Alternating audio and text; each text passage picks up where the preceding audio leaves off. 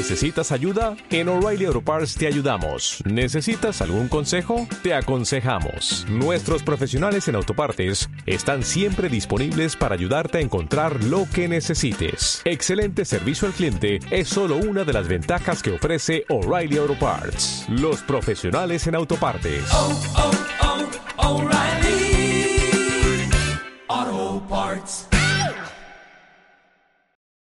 Àrea hermètica.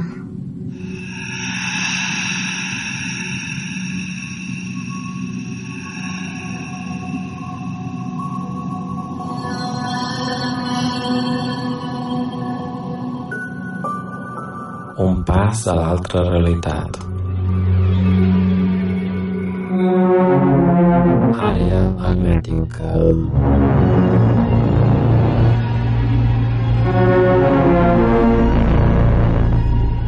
Àrea hermètica.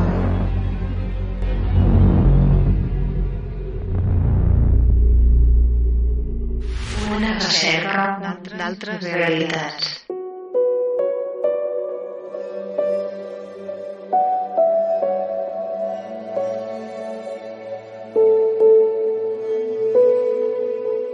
A les valls del Sabartès, una muntanya sagrada aixopluga i protegeix els bons homes. Els candidats s'inicien dins les coves i les esplugues. Quan arriba el moment, l'iniciat esdevé un perfecte a la cova de Valdem i es comença a traçar el primer camí. El sender espiritual, que constitueix la recerca del Graal, travessa Solombrí, Tabor i la Frau i arriba fins al Puig on es troba el gran santuari, el Puig, un segur.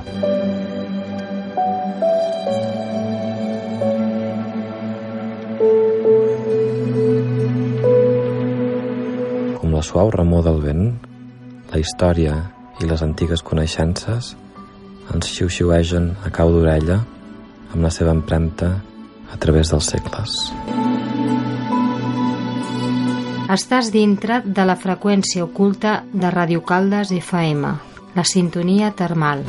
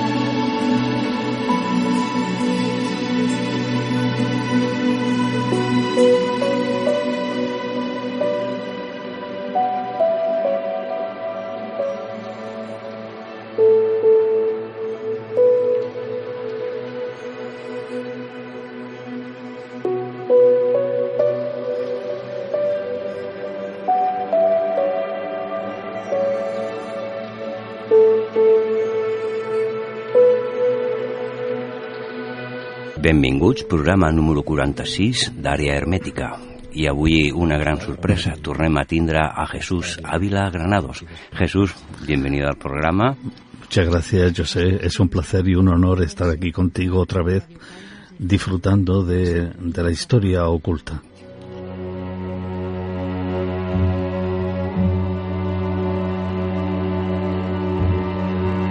Área hermética.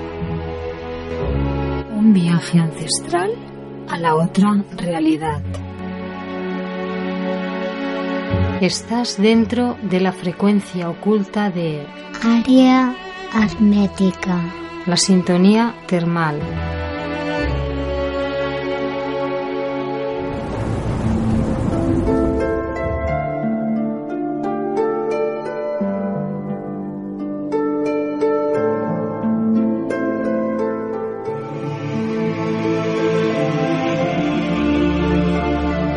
La historia está escrita en las rocas, en forma de grabados, o en los pergaminos y libros, pero son los caminos los que logran que los momentos más sorprendentes queden para siempre grabados en nuestra memoria. En el programa número 46 de la segunda temporada vuelve con nosotros Jesús Ávila Granados. Jesús Ávila Granados nació en Granada en el año 1950 y residente en nuestra comarca del Vallés. Es periodista, escritor especializado en historia oculta. Ha sido condecorado por el Consejo de Europa como mejor periodista del continente. Es colaborador habitual de las publicaciones Más allá, Año Cero, Enigmas, Historia de la Iberia Vieja, Rutas del Mundo, ha publicado más de 80 libros entre los que destacan Granada Nazarita, Senderos Históricos de Andalucía, La Historia del Azafrán, El Libro Negro de la Historia de España, Enclaves Mágicos de España, Mitología Celta, A través de la España Oculta, El Último Hereje, Mitología Cátara, Templarios en Tierras del Ebro, La Profecía del Laurel, hoy con nosotros en área hermética vuelve a darnos sorpresas de sus nuevas obras. Senderos con alma, con Jesús Ávila Granados. Un viaje ancestral a la otra realidad. Área hermética. ¿Qué diferencia hay entre un camino y un sendero? Yo el camino lo considero como un aspecto, con un aspecto más físico y en cambio el sendero es más espiritual. Eh, es importante tener en cuenta de que el sendero es una puerta que se nos abre hacia lo desconocido y nos obliga a repensar un poco en qué somos, a dónde vamos y qué destino tenemos en nuestra existencia. Porque desvelar un sendero es como al mismo tiempo abrir la puerta hacia un, un terreno desconocido. Serían esos caminos que se vinculan con ciertos lugares donde haya esas energías que a los iniciados les hacía subir la conciencia hacia ciertos estados, esa vinculación también en cierta relación a las energías del grial. O sea, hablamos del grial como estos senderos, como podría ser el Camino de Santiago, esos Ujú. lugares es que están marcados, ¿no? Por estos, por esos vórtices, perdón, y esos lugares sagrados. Sí, sí, sí. Sí, sí, estamos totalmente de acuerdo. Eh, cuando desvelamos un, un territorio, nos damos cuenta que rara es la civilización que no ha tenido marcado un sendero por el cual han transitado no las personas normales, sino los, los magos, los druidas, la gente con conocimiento, los chamanes. Toda la cultura han tenido una clase espiritual y esa es la clase que ha seguido los senderos, seguido estos caminos. Yo me he encontrado en, en casos muy curiosos. En una ocasión, hace muchos años, recorriendo el interior de Anatolia, me comunicaron que se había descubierto una tumba de un general griego de la época de Alejandro Magno, el siglo IV antes de Cristo. Eh, estaba con mi esposa en la localidad de Shorum cerca de Bogo Bayased, que era la capital, que se corresponde con Atusa, la legendaria Atusa, la capital del imperio hitita. Y entonces, para ir a descubrir ese, esa tumba, recuerdo que, bueno, tuvimos que atravesar senderos verdaderamente tremendos. Había escorpiones, serpientes venenosas. Estamos hablando del año 82, 83.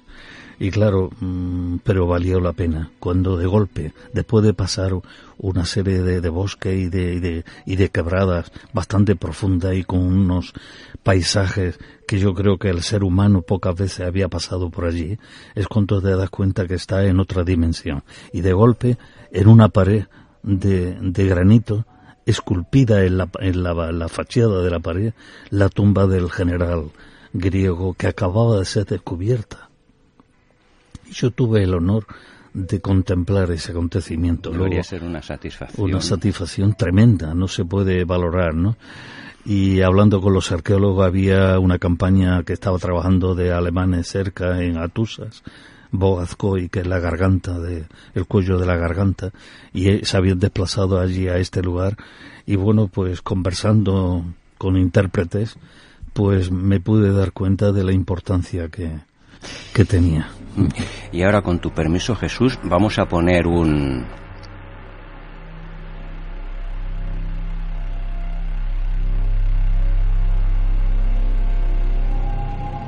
Àrea hermètica. Una recerca d'altres realitats. Àrea d'orígens.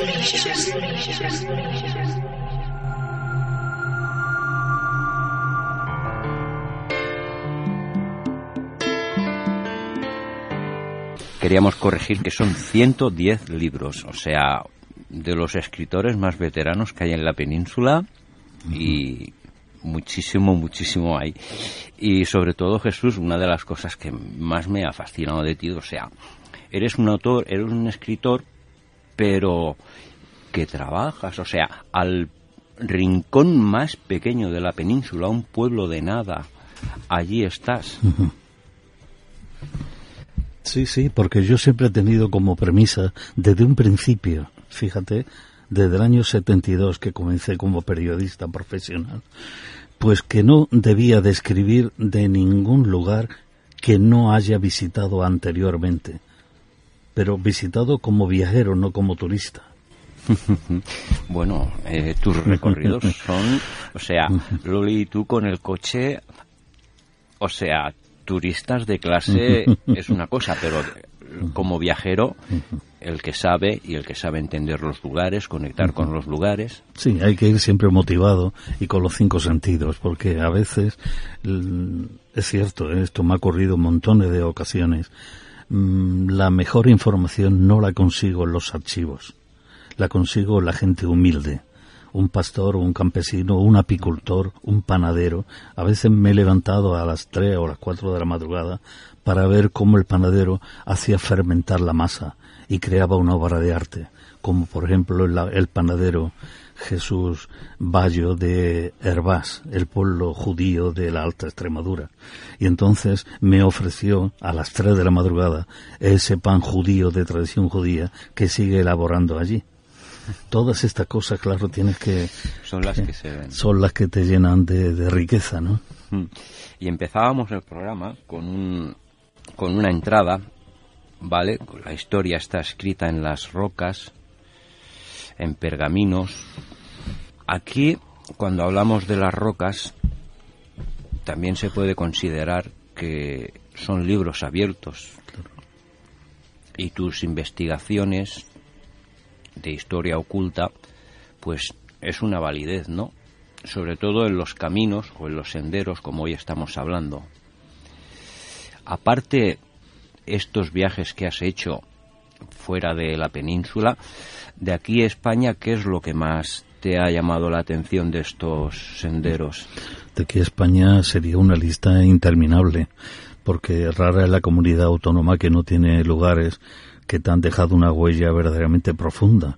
Eh, sin ir más lejos, aquí cerca de donde estamos, en Caldas de Montbui, Sí. pues nos encontramos en la comarca de Osona, la capital es Vic, y muy cerca del curso de- del río Ter, próximo al pantano de Sau, hay un lugar que se llama Sabasona. Pertenece al término municipal de Tabernolas. Bueno, pues ese lugar lo he visitado en numerosas ocasiones y cada vez que vas, que vas, pues te encuentras con una serie de elementos que te enriquecen. Y por ahí han pasado muchos eruditos y no se han dado cuenta de que ahí coinciden en el espacio, en el, el tiempo y la historia han coincidido ahí, pues porque hay montones de, de elementos verdaderamente fascinantes. Un, un castro celta, una piedra de sacrificios, un, una, un sendero eh, cortado en la roca viva que nos lleva hasta la plataforma superior, en donde nos encontramos una ermita dedicada a San Feliuet, que no tiene el ábside circular, sino que es rectangular, porque es prerrománica, una cruz que se abre en el lado de poniente, que era al mismo tiempo como un, un talismán contra las fuerzas del más allá y la brujería, una campana que sonaba sola sin que nadie la tocara para ahuyentar a las brujas en los siglos XVIII y XIX. El lado de la iglesia nos encontramos con numerosas tumbas antropomorfas y también a algunas cazoletas utilizadas por los druidas celtas para hacer los baños de inversión y los rituales iniciáticos. Y enfrente, en la parte inferior, pues tenemos el, el bosque de, de Sabasona, con varias piedras grabadas, con unos símbolos esotéricos verdaderamente tremendos, en donde lo cristiano quiso eh, eh, anular a lo pagano. Y ahí vemos el evento que está muy claramente. Lo pagano era lo anterior y lo cristiano a base de, de cruces ha querido sustituir a ese lenguaje que está ahí muy claro, que ahí está esperando que lo leamos. ¿no? Mm. Ahí tú, me acuerdo que dijiste tú en una conferencia, mucha gente lo vinculaba a, a íberos, pero explícanos por qué razón sabes tú que son íberos y no celtas, aparte de que era, eran dos, dos culturas que se fusionaron Sí. en la península y llegaron a vivir. Hasta hace poco, los arqueólogos todo lo daban como que era ibero. Pero es muy fácil distinguir. Cuando en un yacimiento se encuentra una falcata, lógicamente es ibera. Pero si la espada es de antenas, es celta.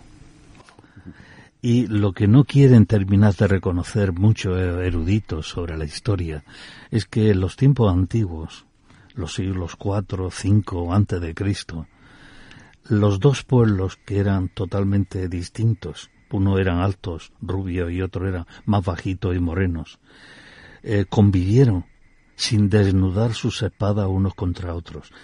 Al contrario, cuando llegaron los invasores romanos y cartagineses, se aliaron para luchar contra el invasor. Porque hay que recordar que sí, por una parte nos aportaron los acueductos, grandes obras de ingeniería, las termas, pero las termas también las tenían los celtas. Y no cobraban el precio de la sangre por construir esas grandes obras. Bueno, de hecho, hay, Al contrario, las murallas de, de la Tarraco, de la ciudad de Tarraco, fueron construidas a base de mucha sangre de los celtas y de los iberos.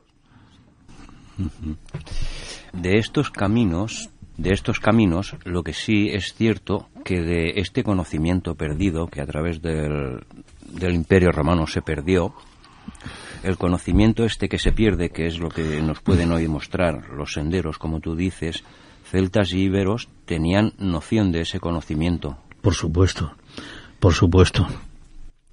Los dos pueblos eran complementarios perfectamente y eso lo vemos en la meseta central, en donde eh, esa unión se ve mucho más palpable que a lo mejor aquí en Cataluña, en donde había una gran mayoría de iberos y un- unos porcentajes más así salpicados de celtas. En la parte de la Cerdaña eran celtas, eran los ceretanos que tenían los mejores caballos de toda la Europa occidental De hecho, los romanos aprovecharon esa inercia y cuando llegaron a, a pues se provisionaron de muy buenos caballos seretanos y también de la carne de las vacas. Las vacas seretanas tenían una carne muy superior a la del resto del mundo occidental. Pero tú me has hablado antes, yo sé, de qué lugares te han impregnado más. Aparte de este de Sabasona, que lo he, lo he dicho porque está muy cerca de nosotros ahora, pero es necesario que el radioyente que la mayoría de nuestro querido radio, radio oyentes son grandes viajeros también. Sí, bastante. Cojan, y descubridores. cojan la maleta y se vayan, por ejemplo, a Cantabria, a Liébana, y estando en Potes, buscar un guía que le lleve hasta la Braña de los Tejos, en el municipio de Sillórigo de Liébana. La Braña de los Tejos es un sitio que es que te pone el pelo de punta. Para subir hasta arriba tienes que, ver en medio de un bosque de robles eh, algunos restos de una calzada romana. Ya te pones un poco a pensar. En estas montañas, una calzada romana, ¿hacia dónde? No hay ninguna ciudad ni ninguna villa importante allí. Pues claro, luego empieza a investigar y no era una villa romana lo que pretendían unir con esa calzada que está muy bien conservada en algunos tramos. Esa, esa calzada la diseñó los, los legionarios, los ingenieros romanos para alcanzar la cumbre, que era la Braña. La Braña es una tierra, digamos, de pasto de alta montaña. Una palabra que se conserva todavía en el léxico de, de Asturias y de Cantabria. Pues qué es lo que había en lo alto de esa montaña que tanto interés tenía las legiones de Julio César primero y del Octavio Augusto después.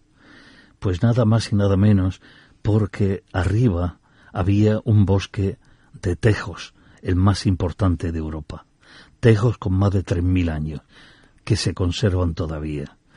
Y tenemos la, la particularidad allí de que hay un tejo con todos esos años que todavía está produciendo fruto, que es venenoso, pero es fruto. El árbol está, el tronco totalmente lleno de arrugas de color rojizo. Y entonces, al lado del tejo, tenemos un acebo. Luego un tejo, un acebo. Son árboles complementarios y se llevan muy bien a nivel naturalístico. ¿Qué es lo que ocurre allí? Pues que los últimos 25 druidas de los cántabros se refugiaron en ese paraíso en la tierra como era la braña de los tejos. Por lo tanto, para que las legiones y toda la maquinaria militar de los romanos alcanzase esa cima, no tenía más remedio que construir una calzada romana.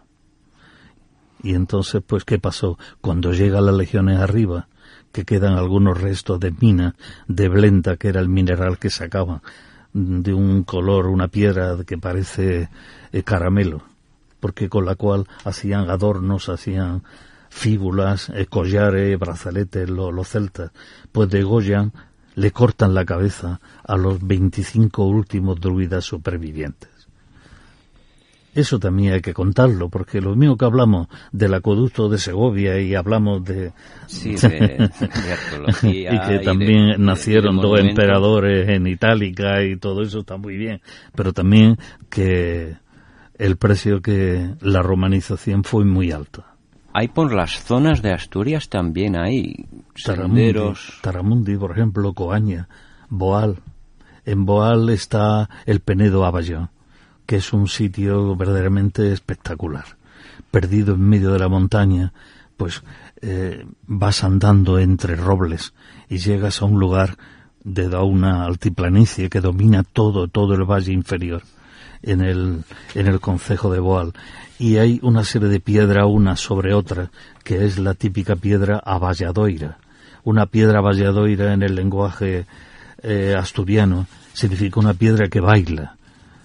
Pero para que baile hay que saber eh, en qué punto presionar de la piedra para que gire, ¿no? Y eso solo lo sabían los druidas.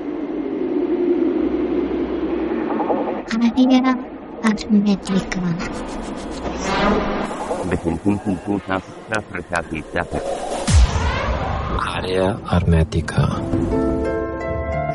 Una recerca d'altres realitats. Recerca de civilitzacions ancestrals. Un viatge per la història oculta. Tú antes mencionabas Extremadura, hablábamos de los celtas, pero el conjunto más fuerte de, de población celta, Bueno, Extremadura fue toda totalmente celta, lo mismo que Portugal. La Castilla, Castilla y León era totalmente celta también. En cambio, Castilla, Castilla-La Mancha eh, es una parte, la parte sur es más eh, ibera y la parte norte es más celta. Y en medio están los turdetanos, que sirvieron un poco de bisagra entre los dos. Cuenca también era celta porque Cuenca formaba parte de lo que se llama la Celtiberia nuclear, formada por una zona totalmente del sur de, de La Rioja, toda Soria y buena parte de, de Teruel y de Cuenca. Y ahí es donde estaban las tres grandes ciudades de la España celta, como eran Tiermes, Numancia y Usama, cerca del Burgo de Osma. ¿qué más caminos ves así que tienen esa llamada espiritual a las personas? Vamos a salirnos, si te parece bien, ahora un momento de la península ibérica y nos vamos muy cerquita ahí a la Provence. En Arles se encuentra Aliscam.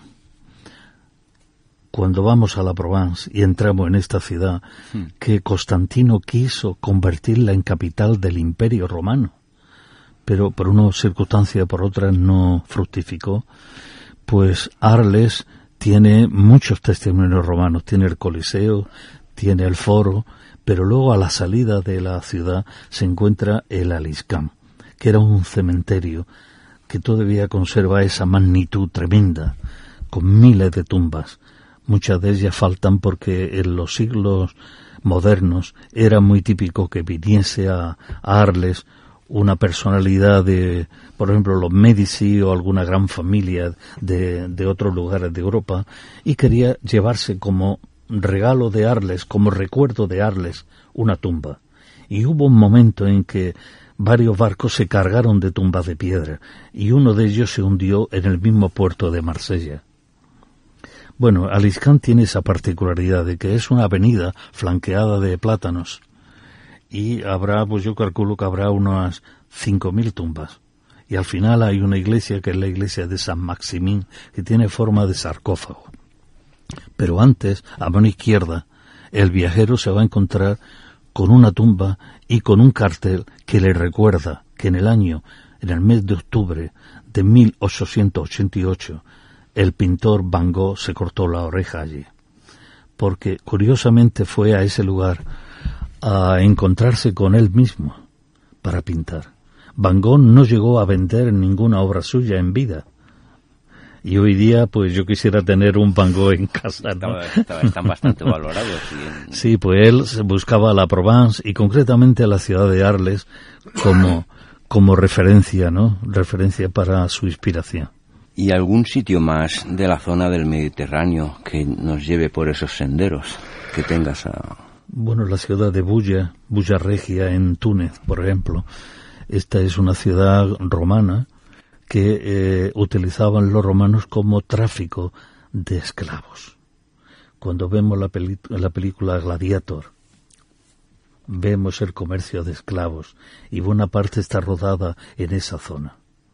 Entonces, Bulla Regia es, es una ciudad que transmite escalofríos porque en algunas de sus estancias parece como si todavía retumbaran los ecos de las personas que pedían la libertad a gritos. Eh, podríamos volver a Francia, si te parece, Sí, sí. y entramos en la Catedral de Chartres. La Catedral de Chartres es joya del gótico, para mí una de las grandes obras religiosas que ha hecho la- el espíritu humano, ¿no? La creatividad humana. Pero ahí es donde te das cuenta de que el sendero lo debes de recorrer para encontrarte contigo mismo, haciendo el laberinto. El laberinto de Chartres yo tuve la oportunidad de recorrerlo descalzo, como mandan los cánones, y realizar esos 261 metros de longitud. 2 y 6, 8 y 1, 9. 9 era el número esotérico de los templarios. Por lo tanto, la, la sombra del temple también está eh, aquí, flota en el ambiente, ¿no? Y hace ese recorrido y cuando llega al centro ha llegado al interior de tu alma. Ese es un sendero verdaderamente espectacular. Y tienes que eh, pedir, pedir a los cuatro vientos por... Eh, por los seres queridos y por ti mismo, ¿no? Cuando, pero no abandones eh, Chartres sin haber descubierto eh, la cripta. La cripta es tan grande como la iglesia superior y está decorada con cruces templarias. Además hay un pozo con una profundidad tremenda y al lado un altar dedicado a la Virgen Negra típico templario, las vírgenes negras. Cuando hay vírgenes negras hay algo oculto. Y ya que estamos muy cerca, la mitología de los campos elíseos. Sí. Estamos en el mismo París. Los campos elíseos, eh, Aliscan, que también significa lo mismo, en, Arles. Los Campos Elíseos, claro, es la avenida más famosa del mundo, ¿no? No es muy larga, no llega a los dos kilómetros de longitud, pero une el Palacio de las Tullerías con el Louvre. Entonces los campos elíseos en el siglo XVII, en la época de Luis, Luis XIV, todavía los campos elíseos era verdaderamente un pantanal y era un lugar eh, por donde los viajeros que transitaban por ahí raramente era el carromato que no era asediado o asaltado por bandoleros. Entonces el mismo monarca Luis XIV cambió. Eh, quitó todo el aspecto de pantanos que habían ahí, porque cuando se desbordaba el Sena, todo eso era un lugar verdaderamente insalubre, con mosquitos y todo. Entonces se crea esa avenida, que es la que hoy día pues no enorgullece ver, ¿no? que es un paseo verdaderamente gratificante. Es la, la avenida que hay que visitar en París obligatoriamente, ¿no? y muéstranos más senderos. Son. Bueno, partiendo de la base, cuando se habla de los senderos, muchas veces nos acordamos que en la misma Cataluña donde estamos, siempre se ha tenido por tradición un camino flanqueado de cipreses para llegar a una masía. Contra mayor cantidad de cipreses tenga ese camino, más grado de hospitalidad es esa casa. El ciprés, el árbol de el la ciprés, el árbol de la vida y al mismo tiempo de la muerte, porque era la cruz de Jesucristo. Pero, pero tenemos, nosotros tenemos que contemplarlo como árbol de vida, porque un árbol que para mí es como una, una antena que comunica el mundo astral con el mundo terrenal. El camino del último cátaro de Belibaste. Hombre, se habla mucho de del camino cátaro, ¿no? Del camino de los buenos hombres, pero eso es la Edad Media. Ese camino que une Monsegur con Berga es un camino peligroso hoy día, un poco peligroso porque mucha gente dice, pues voy a hacer el camino como el que dice, voy a pasear, pero muchas personas le ha costado la vida porque hay muchos desfiladeros, muchos caminos con muchas pendientes. Y si lo hacen en invierno con nieve, mm, yo no lo recomiendo en absoluto. es que la, Sierra del Cadí, justamente a la altura de, desde Gosul hasta, hasta Vaga, es la cresta más, más escarpada que hay de la Sierra del Cadí. Gisclarén, toda esa zona es muy peligrosa, pero también el mismo sur de Francia. Hay mm, unas pendientes eh, es peligroso. Entonces hay que hacerlo en primavera y no ir nunca solo, ir acompañado. Pero en la Edad Media era, era la avenida, era la autopista, entre comillas, que más se utilizaba. Y por lo tanto no eran utilizadas por muchas, muchas familias de cátaros que venían en maltrechas condiciones, a, entraban en suelo catalán. Entonces, utilizaban caminos alternativos y el más importante de ellos, que es el que yo le dedico en este libro de Senderos con Alma, un capítulo que le tengo mucho cariño, es el camino que va de, de Tirbia a Castelbó. Es un camino que enlaza dos comarcas catalanas de la, de la provincia de Lleida. Es el Payar Sobirá en Tirbia y el, el Alurgel en, en Castelbó. Pero es curioso, yo lo he hecho ese camino acompañado por el alcalde de Tirbia y es un camino que yo recomiendo verdaderamente que se haga porque es muy agradable, muy gratificante, te vas a encontrar con pequeñas aldeas típicas medievales, senderos eh, que pasa poca gente, pero se han mantenido ese espíritu, esa la atmósfera mágica, ¿no? Y en la mitad del, del sendero hay una ermita dedicada a María Magdalena, que está siempre abierta. Y cuando entras te encuentras con una gran satisfacción de que hay muchos esvotos en el altar. Es una ermita muy humilde, pero al estar siempre abierta, eh, van ciclistas, personas que hacen rutas con a pie, eh, y entonces ha habido muchos milagros un sendero totalmente recomendable porque además ha habido muchos milagros y prueba de ello son que hay muchos cascos de, bicicleta, hay algunas ruedas de bicicleta, eh, recuerdo de personas que han tenido un accidente y se han, se han curado. María Magdalena está ahí cuidando de todos estos caminantes. Y ahora que comentábamos eh, Tirbia y Castelbó, pues bueno, en Tirbia fue donde apresaron a Guillem Belibasta y después lo, eh, lo, encarcelaron hasta que lo deportaron a Vilarús de Termes. Sí, pero antes de llegar a Villarruz de Termes, tú sabes que pasó por un tribunal verdaderamente tremendo en Carcasona.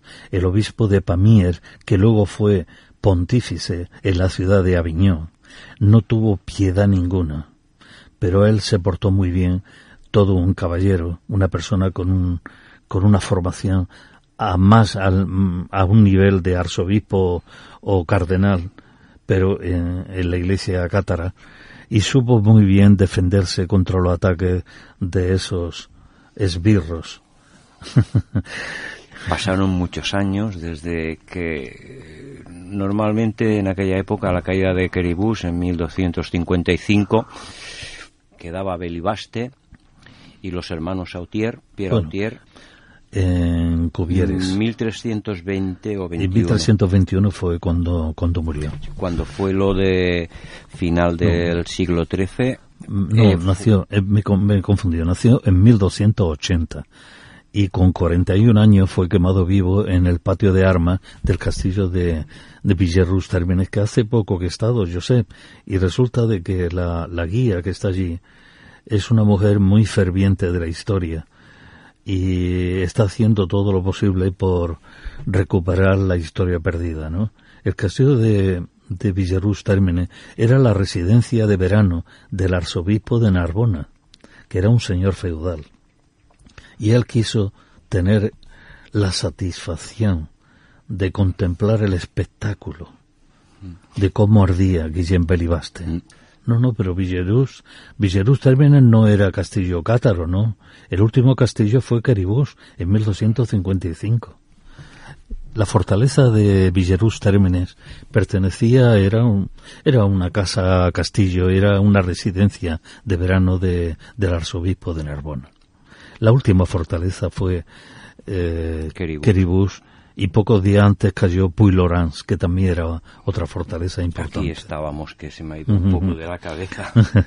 que resulta una cosa, que la fortaleza de Puy-Lorans, que me gusta muchísimo porque es un castillo de forma de planta triangular, en cuyo torreón más importante era la torre de la Dama Blanca era la futura esposa de Pedro el Cruel, que era francesa y pasó por allí y se quedó a residir varios días en su camino hacia Castilla.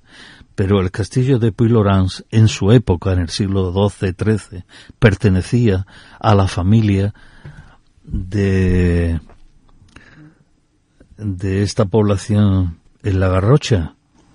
Bueno, lle- llegó a pertenecer al, al condado de Besalú. Besalú, efectivamente, Besalú. Esa es la que no lo, lo tenía en la cabeza, pero no me acordaba. Pertenecía a la familia de Besalú, esa, esa fortaleza. Por eso estaba unida con las dinastías catalanas, ¿no? Y de esta zona, tantos caminos que había. Pues de esta zona de Cataluña podríamos hablar perfectamente de un sitio que está en la provincia de Tarragona, la Bisbal de Falset, la Cova de Santa Llúcia. Josep, no te la pierdas si no la has visitado todavía. No. la- Está en la comarca del Priorat, a la afuera de la Bisbal de Falset, a menos de un kilómetro, hay una balma enorme que podía albergar a unas 200 o 300 personas. Bueno, pues cuando fue decapitado eh, Hermenegildo, San Hermenegildo, por orden de su padre Leovigildo, en el castillo de, de Tarragona, su cuerpo decapitado fue traído hasta este lugar, hasta esta balma, y donde lo enterraron surgió una fuente de agua que curaba la vista y sigue dando agua. Pero hay una historia negra en esta, en esta balma, porque aquí se instaló el hospital republicano de la batalla del Ebro. Y cuando traían los enfermos a curarse en maltrechas condiciones, porque allí no había ni luz eléctrica, le tenían que sacar de una furgoneta y de con en unas condiciones muy muy limitadas. La aviación alemana, los Stuka, estuvieron bombardeando la, la cueva y ametrallando a todos los las personas que había dentro. O sea que- interesante. pero es que muy cerca de aquí, de la gruta de, de se llama la Balma de Santa Llucia, discurría el camino dels Aumadíes, que era el camino que utilizó Aníbal después de haber conquistado la ciudad de Sagunto, con todo su ejército, 92.000 eh, jinet- 92.000 eh, soldados de pie, 350 jinetes y 150 elefantes pasaron por el camino del Saumadíes, que está señalado, camino del Pirineo y luego después de los Alpes, para luchar contra los romanos. Es interesante. Hay más y sobre todo en la subida al monte de Santa Águeda. Sí, en la isla de Menorca. En el medio de la isla nos encontramos con una cosa muy curiosa, una montaña que no es muy alta, pero tiene forma de, de pirámide, enfrente de la montaña Tauro, que es la montaña más alta de, de Menorca. Pues esta de Santa Águeda tiene una particularidad que es que en el tramo final vemos una calzada de origen musulmán pero que tiene la, la forma perfecta para eh, ir eh, el agua de la lluvia la va filtrando por los lados perfectamente. Y entonces cuando llegas arriba te encuentras con un, los restos de un castillo y un santuario dedicado a Santa Águeda. Desde arriba se contempla toda la isla de Menorca, incluso lo que son las calas del norte, Fornel y todo esto, como la parte occidental donde está Ciutadella y la parte oriental Mahón, ¿no? Es un sitio verdaderamente espectacular, porque hay una, un ambiente que se respira verdaderamente curioso, una atmósfera y es un sendero que lo he puesto aquí porque vale la pena de, de hacerlo. Me llama la atención el de San Andrés de Teixidó, eh, un santuario entre la vida y la muerte. Sí. Es uno de los sitios más sagrados y mágicos de la comunidad de Galicia. Está en la Costa de la Muerte, en la provincia de, de La Coruña, y ahí hay una particularidad que es que, según dice la, la tradición, la persona que no haya ido en vida está obligada a, hacerlo de muerte. Pero no ya como persona, sino como un ser elemental. Por lo tanto, que es lo que se recomienda a los viajeros de nuestros días, que al pisar por, esos caminos que están flanqueados de helechos, eh, no maltrates a ningún ser elemental. Puede ser una lagartija, un gusano, una hormiga, porque puede ser el alma reencarnada de esa persona que en vida no pudo ir. Y cuando llega al santuario, la iglesia no es muy antigua, es del siglo XVI o XVII. El altar mayor está San Andrés. Y luego hay una fuente con tres caños que se acostumbra a hacer. Eh, hay la tradición también. La fuente es que eh, se echan tres trozos de, de pan y pides un deseo. Si el pan flota, se cumplen esos deseos. Pero si el pan, la miga del pan, se hunde, no se van a hacer realidad esos deseos. Hay un lugar que a mí siempre me ha llamado mucho la atención y espero algún día, pues, si puedo visitarlo. Pero Ceilande, los caminos del mago Merlín y la zona de Karnak. Madre mía, ese es el corazón de Bretaña. Esta es una tierra que este impregna con una fuerza tremenda porque ahí está gravitando toda la esencia del mago Merlín, la, las crónicas del rey Arturo y todas las la leyendas artúricas. Bueno, es que ahí eh, es para dedicar varios días. Es tan grande el recorrido este por Broseliande que allí el viajero y no el turista se va a encontrar, primero, con lo que fue la tumba del mago Merlín, con la fuente de Barenton, que es una fuente que el agua pues brota y echa burbuja al nacer y dice que son eh, las exclamaciones de las hadas que quieren hablar y nos quieren transmitir mensajes. Luego hay una, una iglesia pequeña que es la de Trejóntere dedicada a San Juan Bautista, que está decorada con frescos relacionados con el Santo Grial y además en una viga está grabada la cifra mágica de 1,617, la divina proporción. Pero fíjate, Josep, que es que saliendo de esta ermita, a poca distancia, está el valle sin retorno, y muy cerca, en un claro del bosque, hay un conjunto megalítico que te pone el pelo de punta. No es un dolmen, no es un menir, es una aula de conocimiento, en donde con una puerta de entrada formada por dos pequeños menires entras y parece que estás en otra dimensión. Y entonces es cuando comprendes la sabiduría de los druidas, cómo transmitían ese conocimiento a una clase de una forma de naturaleza oral, nada por escrito, y era una enseñanza obligatoria y gratuita a unos alumnos ataviados con túnica amarillas, que eran los sandaurs, y el druida maestro iba vestido con túnica blanca. Todo esto no lo podemos encontrar en Broseliande. Desde luego que muy mágica, una zona muy mágica y bueno, y estar allí yo por ver imágenes y vídeos que he visto, desde luego que es una preciosidad, aquello, una naturaleza viva, no ves, pero parece que te, te dé la sensación de, que la vida, aunque no se vean, se esté palpando.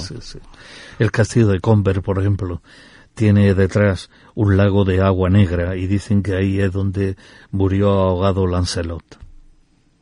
El mismo castillo lo han eh, lo han preparado para que sea un museo sobre la cultura artúrica y vale la pena de visitar porque ahí están todo lo relacionado con la leyenda del rey Arturo.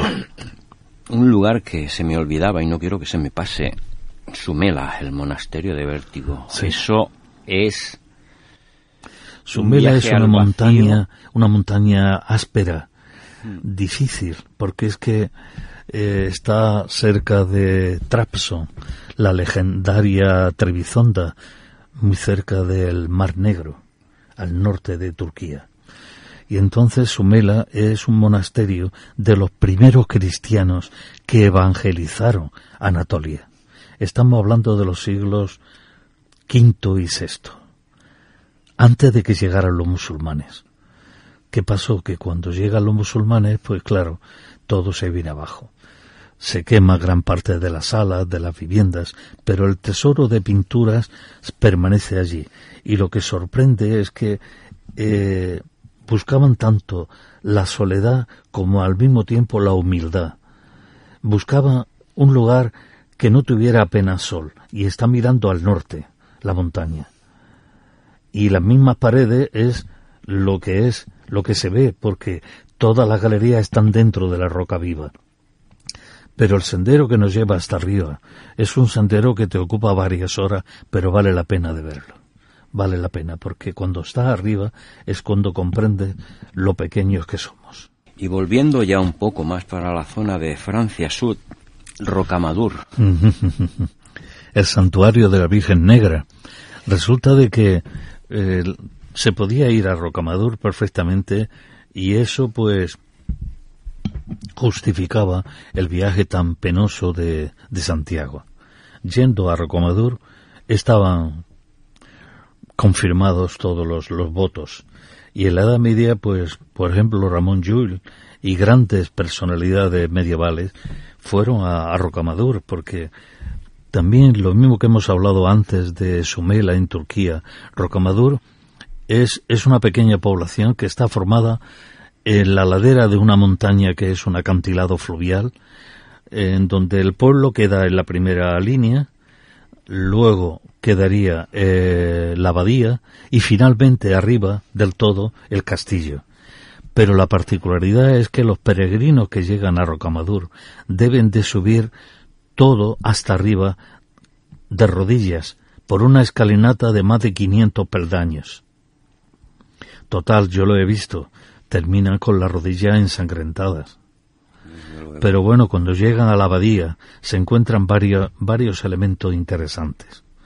Por una parte, clavada en la roca viva, la espada de Carlomagno. Por otro lado, en el interior, uno fresco alusivos a la peste negra.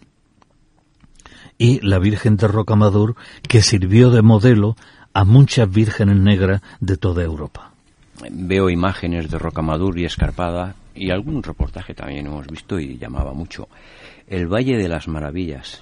Sí, el Valle de las Maravillas es que me va llevando de un lado para otro, pero bueno, pero todos son senderos que les tengo mucho cariño. El Valle de las Maravillas lo descubrí por casualidad, recorriendo la Provence, la zona de Mentón, cerca de Monte Carlo, Niza, me hablaron de este lugar.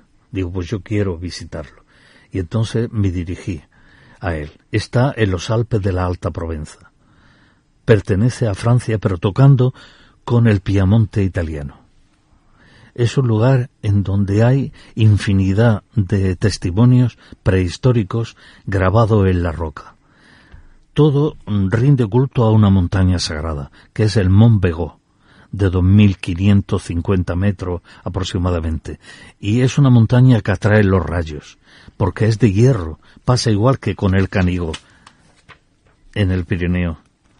Entonces, el hombre prehistórico, claro, vería, se quedaría alucinado cuando vería la gran cantidad de rayos que se proyectaban sobre esa montaña. Y entonces, lógicamente, la convirtieron en un altar. Y la sembraron todas las paredes de grabados. Grabados relacionados con la cultura de esa época. Como era el culto al Tauro, el Minotauro, vemos muchas figuras astadas, correspondientes también a la isla de Creta, por ejemplo, paralelamente estaba en la isla de Creta en el Mediterráneo Oriental la cultura de Nosos y al mismo tiempo estaba en, los Alpes de la Alta Provenza el hombre prehistórico que rendía culto también a esa fuerza astrales. Pues Nada existe por casualidad. Llegamos ya al final. Muchísimas gracias por haber compartido estos senderos tu manera de, de hacerlos no es lo mismo un viajero que un turista. Efectivamente. La forma de sentirlos y la forma de, de que haga llegar y que nos dé esta posibilidad de que hoy, pues bueno, sea una vía para entender a más de un oyente estos senderos espirituales, como hemos llamado. Pues Jesús, acabamos. Muchísimas gracias por haber estado aquí en el Gracias programa a ti, área, José, gracias a ti. En el programa de área hermética, aquí en Radio Caldas FM. Y próximamente pues estaremos en contacto por si en un futuro tenemos otro proyecto para hacer en radio.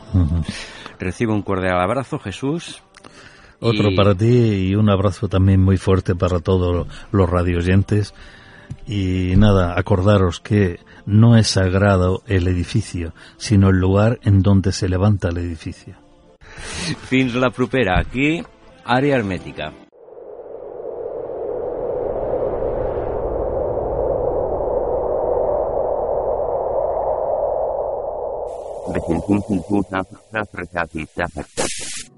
Àrea hermètica.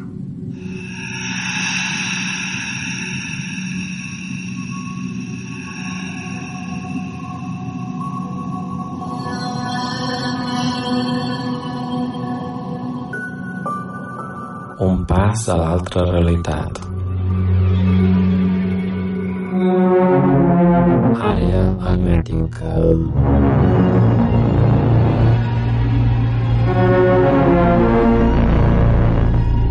Àrea hermètica.